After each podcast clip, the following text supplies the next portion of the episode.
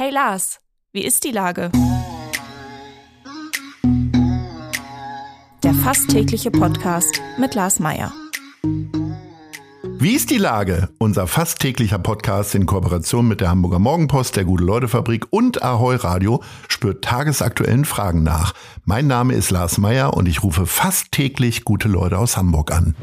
Heute befrage ich den Winzer, Gastronom und früheren DFB-Präsidenten Fritz Keller. Ahoi, Fritz. Moin oder Sally, wie man bei uns im Badischen sagt. Ja, Fritz, du sprichst es schon an. Man verortet dich ja eigentlich in Freiburg, aber du bist jetzt sehr regelmäßig in Hamburg, weil du hast das Grill Royal eröffnet. Also das haben ja Leute mitbekommen, dass das Grill Royal letztes Jahr im Sommer eröffnet hat, aber dass du dahinter steckst, das weiß man noch nicht so richtig, oder? Ja, weiß ich nicht, aber ich habe vor allen Dingen zwei grandiose Partner und es hat halt gut gematcht und mit dem Stefan Landwehr bin ich seit Jahren befreundet und ja, den kenne ich praktisch schon vor der Eröffnung äh, des ersten Ladens oder des äh, zweiten Ladens, äh, wie immer man das sehen will. Für mich ist Hamburg natürlich der erste Laden. Na klar. Vor Jahrzehnten. Ich muss ja ganz ehrlich sagen, ich kenne das Grill Royal aus Berlin und da ist es so, wie es nun mal ist. Es hat den Ruf, dass sehr viele Prominente dahin gehen, die natürlich vor allen Dingen während der Berlinale dahin gehen. Deswegen kann der Laden mit Namen wie äh, George Clooney und Brad Pitt irgendwie punkten, aber auch gutes Essen. Ich habe nicht geglaubt, dass das hier funktioniert, weil ich dachte, dass hier in Hamburg echt gute Steaks schon gebraten werden an verschiedenen Ecken. Was macht euch denn so besonders? Ich glaube, dass wir von der Qualität noch mal eins draufgesetzt haben. Durch sehr individuelle Geschichten und äh, vor allen Dingen durch eine etwas andere Weinkarte, die dazukommt, weil viel Freude und Herzblut am Wein liegt, aber auch die Zutaten und so weiter und das Fleisch. Wir holen immer das beste Fleisch vom Markt, reifen es selber und äh, wir haben vor allen Dingen eine grandiose Mannschaft zusammengekriegt. Das ist ja das Wichtigste, dass du wirklich Kolleginnen und Kollegen hast, die das mit Herzblut machen. Und das ist der große Schatz eines Hauses, ja. Aber ja auch die Lage, muss man sagen. Also ich war ja auch im Sommer schon mal das erste Mal da. Und wenn man dann da so sitzt und auf, den, auf die Alster guckt, auf die Binnenalster, das ist schon echt eine feine Geschichte. Ne? Wie schwierig ist es denn überhaupt eine Location für so etwas zu finden? Weil das ist ja ein Riesenunterfangen. Ich weiß nicht, wie viele Sitzplätze habt ihr? Ja, also bis Maximum, wenn jeder Platz besetzt ist, um die 180, 200 äh, mit der Bar und so weiter. Aber es ist sehr geräumig und die Location ist großartig. Also wir haben keine Location gesucht, sondern die hat äh, euch gefunden. Die Location hat uns gefunden. Also äh, Stefan Landwehr hatte nie vor, einen zweiten Laden zu machen, aber dann hat er mir angerufen und hat gesagt, ja Fritz, guck dir das an. Und ich bin nach Hamburg habe in dem Rohbau reingeguckt und habe nach rausgeguckt und habe gesagt, mein Gott, das ist Hamburg, wie ich mir als Ländler das auch vorstelle. Diese Schönheit mit Wasser, diese Weite und so weiter. Und ja, und dann sind wir es angegangen. Und äh, es ist für mich eines der schönsten Lokale und nicht nur für mich. Wir haben jetzt schon nach sechs Monaten Preise eingeheimst.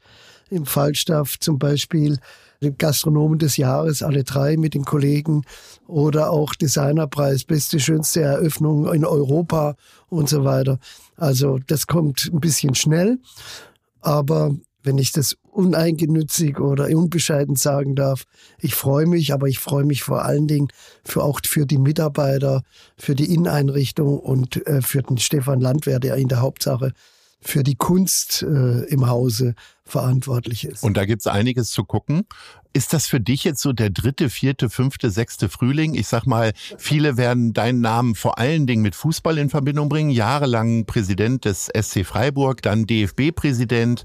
Andere wiederum Weinkenner kriegen leuchtende Augen, wenn sie deinen Namen hören, weil du einer der größten, bekanntesten Winzer in Deutschland bist. Du hast aber ja in Freiburg ja auch schon Gastronomie. Das gehört ja einfach irgendwie auch dazu zum Weinanbau, ne? Ja, bei uns schon, weil wir haben schon immer Weine für Essen gemacht. Und meine Mutter war die erste weibliche Sterneköchin in Deutschland. Die hat 69 den ersten Stern im Michelin erkocht. Und äh, wir haben immer durchgegorene, feine, elegante Weine gemacht. Nie irgendwelche Süßwellen oder sonst irgendwas für den einfachen Geschmack, sondern einfach äh, Matching Wine and Food. Und das ist sehr frankophil, sehr französisch angehaucht. Wir machen alle immer die Ausbildung in Frankreich. Ich habe in Burgund gearbeitet, in Bordeaux gearbeitet. Mein Sohn, der jetzt äh, das Weingut leitet, hat in Bordeaux und in Burgund vor allen Dingen gearbeitet und hat da sehr viel mitgebracht. Und ja, gutes Essen und Wein gehört zusammen. Also das Schönste ist, wenn man zusammen an einer Tafel ist, man isst dasselbe und man teilt sich das. Und das ist auch das Konzept, das wir im Grill Royal haben. Das heißt Sharing, Family Style. Das heißt, jeder bestellt ein bisschen das, was er will. Alles kommt in die Mitte und jeder darf teilen mit dem anderen. Und das ist einfach das schönste Erlebnis. Gemeinsam, gemeinsam dasselbe Essen, darüber zu reden, den gemeinsamen Geschmackssinn zu haben und den Wein dazu oder vorweg auch einen grandiosen Cocktail zu trinken. Es geht hier um Lebensfreude, pure Lebensfreude, so wie die Stadt Hamburg übrigens auch für mich verkörpert. Eine sehr seriöse Lebensfreude. Ist das auch so ein bisschen der Unterschied zu Berlin, den man auch bewusst so gewählt hat? Weil, also ich sag mal, in Berlin, das Grill Royal kommt mir ein bisschen vor wie so ein Rummelplatz. Da ist es dann laut und aufregend und alle verrenken sich immer den Hals, um zu gucken, welcher Prominente geht aufs Klo. Hier ist es irgendwie doch sehr ruhig, charmant. Die Tische untereinander unterhalten sich manchmal, tauschen sich aus über das tolle Essen und so weiter. Ist das die Chance für euch tatsächlich, die ihr vorher schon erkannt habt? Weil ich sag mal, so viele US-amerikanische Stars kommen hier nun mal nicht her. Nein, aber wir erfreuen uns auch sehr vieler äh, Künstler, Galeristen, Schauspielerinnen und Schauspieler. Äh, aber über das reden wir eigentlich nicht. Wir nennen noch keine Namen, sondern die sind äh, alle unsere Gäste. Und ja, die meisten Gäste sagen, das ist diese wohltuende, entspannte Situation und Atmosphäre, sie so schätzen mit großartigem Essen dazu. Und Hamburg ist natürlich anders äh, wie in Berlin. Unter uns gesagt, arbeitet man vielleicht in Hamburg ein bisschen mehr wie in Berlin und feiert ein bisschen weniger.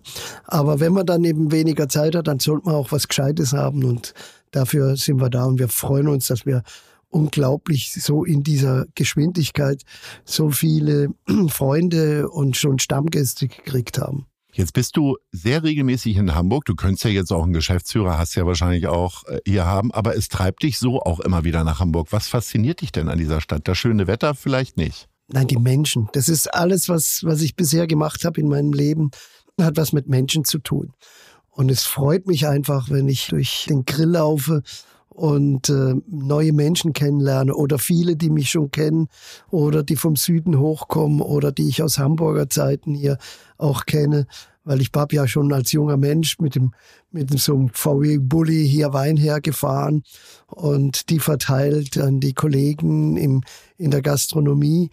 Und äh, ja, es ist einfach ich ich mag die Mentalität hier, diese freudige Seriosität, nenne ich das mal so. Und wenn ich das als Außenstehender auch sagen kann, diese klassische Bescheidenheit nach außen. Das ist so dieses Understatement. Das gefällt mir. Und mir gefällt diese Stadt, weil sie auch viele Facetten hat, ja. Und eine Heimat unterschiedlicher Meinung bildet. Und ich glaube, das ist äh, für mich auch ein bisschen eine Vorbildstadt, wie man miteinander umgeht und umgehen könnte im ganzen Lande. Es darf kein Gespräch mit dir geben, ohne dass man über Wein spricht, aber natürlich auch über Fußball. Hier ist der Fußballmarkt ungefähr paritätisch halb und halb aufgeteilt zwischen dem FC St. Pauli und dem HSV. Äh, wem drückst du denn jetzt gerade mehr die Daumen, dass einer der Hamburger Vereine mal zum SC Freiburg zum Auswärtsspiel kommt im nächsten Jahr? Also zunächst hoffen wir, dass wir drinbleiben in der ersten Liga. Das ist jetzt aber Understatement vom SC Freiburg. Ah, wir haben jetzt 25 Pünktchen und äh, äh ja, 40 brauchen wir eigentlich und es läuft nicht ganz rund, so wie in den letzten Jahren. Aber unter uns gesagt, ich würde mich freuen, wenn sogar beide aufsteigen würden, weil das ist etwas, äh, eine tolle Situation für den Fußball. Und das mag ich auch an dieser Stadt, dass äh, für jeden was bei ist. Also entweder St. Pauli oder HSV ja, die Rothosen und, äh, und das Millantor. Und da sieht man mal, dass eine gute Konkurrenz für die Gesamtheit des Fußballs einfach gut tut. Weil ein Geschäft macht keine Geschäftsstraße und der gemeinsame Nenner, das ist Fußball.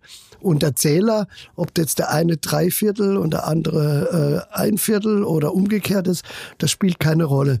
Aber die schieben sich gegenseitig hoch und die Menschen hier lieben den Fußball.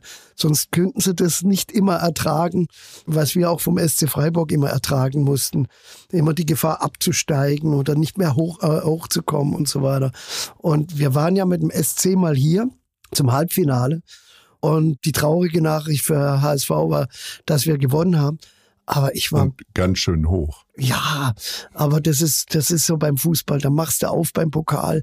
Äh, es ist ja schließlich kein Einzelkunstlauf, sondern es geht um die Tore. Aber wie die Menschen sich verhalten haben danach, das war beeindruckend.